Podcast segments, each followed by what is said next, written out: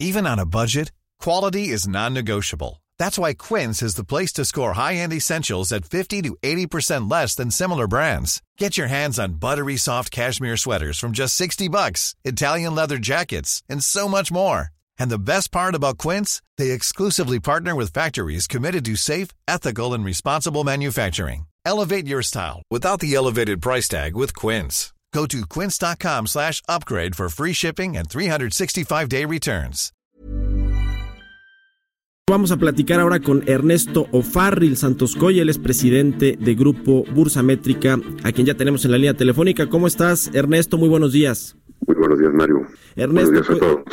A ver, el tema de el uso de estos recursos del Fondo de Estabilización de Ingresos Presupuestarios que ya ha generado pues muchas críticas por parte de analistas sobre si se está utilizando el guardadito que eh, le llaman digamos a este eh, a estos fondos para eh, pues tratar de paliar la situación económica que en la que estamos, pero no estamos finalmente en una crisis, sino en un estancamiento económico y hay quien a quienes les preocupa que se usen estos recursos del el FEIP para eh, pues paliar, para tratar de incentivar o acelerar la actividad económica, a pesar de que no estamos en crisis y ha habido críticas de, analistas al respecto.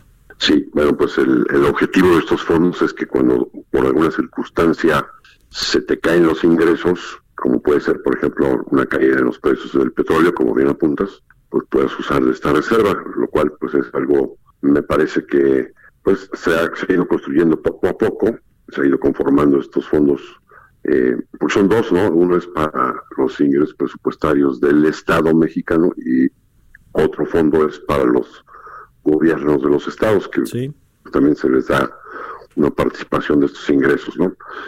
En el pasado, hace más o menos año y medio, llegaron a valer 288 mil millones de pesos. Al arranque de esta administración, pues este monto valía alrededor de 260 mil millones de pesos. Es probable, porque ya tenemos evidencia de una caída en los ingresos, tanto de IVA como de ISR, pues que se tengan que utilizar alrededor de 150 mil millones de pesos. Este ejercicio, ¿no? Eh, y entonces, eh, pues viene la pregunta, bueno, y para el 2020, ¿cuánto se va a tener que usar? Y pues lo que se ve probable es que pues dado que la economía difícilmente va a crecer, como dice el paquete económico, 2%, eh, es digamos el, la media del rango que se está asumiendo en el paquete 2020, de un crecimiento entre el 1,5 al 2,5%. 2% se ve muy, muy difícil. Solo algún milagro podría hacer que, que la economía crezca a ese ritmo. Sí, Ernesto, ¿a qué se refiere el secretario de Hacienda, Arturo Herrera, cuando habla de crear un fondo contracíclico eh, a partir del próximo año para eh, utilizarlo justamente en estos periodos de estancamiento o depresión económica? Hace algunos meses, en este mismo ejercicio, se estaba pensando en, para poderlo usar como un fondo contracíclico y ahora se está diciendo, bueno, pues es necesario que la economía cuente con ese fondo contracíclico. Pues es algo que también se usa en algunos otros países en el que se tiene algún guardado de dinero para que cuando viene una recesión puedas utilizar de ese dinero para hacer gasto y que ese gasto pues a su vez impulse la demanda y, pues de una cierta forma compense la caída de la demanda que se da por una recesión.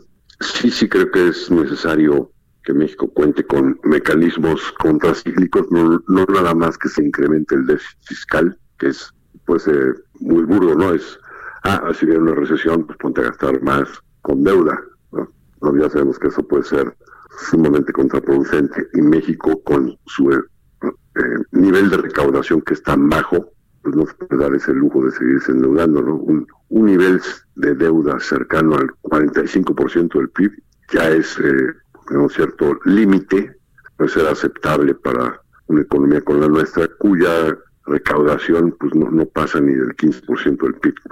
Si te pasas de esa deuda, pues eh, te metes en problemas. Rápidamente quiero preguntar, Ernesto, sobre, sobre este tema, porque también ha habido ahí como algunas críticas sobre esta ortodoxia eh, fiscal en el manejo de las, del, del, tema de la política fiscal del gobierno, es decir, mantener a raya este tema del gasto público, el asunto del superávit primario en 0.7% del PIB, es decir, eh, hay quien dice que está siendo demasiado conservador el gobierno, que yo creo que bueno, está bien, es una buena señal para los mercados, pero de pronto para incentivar la actividad económica, ¿tú crees que están rayando en eso? Lo mismo el Banco de México con la política monetaria. La tesis principal del gobierno de la 4T es yo puedo gastar en gasto social, en dádivas a distintos núcleos de la población, siempre y cuando haga los ahorros suficientes para mantener finanzas públicas sanas, porque tampoco quieren incrementar impuestos, no quieren incrementar los precios de la gasolina, y entonces es una, una tesis fundamental. Ellos piensan que si se mantiene un superávit fiscal primario, que es la diferencia entre todos los ingresos y todos los gastos, sin incluir los intereses de la deuda pública, esa es la, definición del resultado primario, si es superavitario, con eso garantizan la estabilidad. Y me parece que es algo correcto, pero no me parece que sea suficiente para garantizar la estabilidad. ¿Por qué?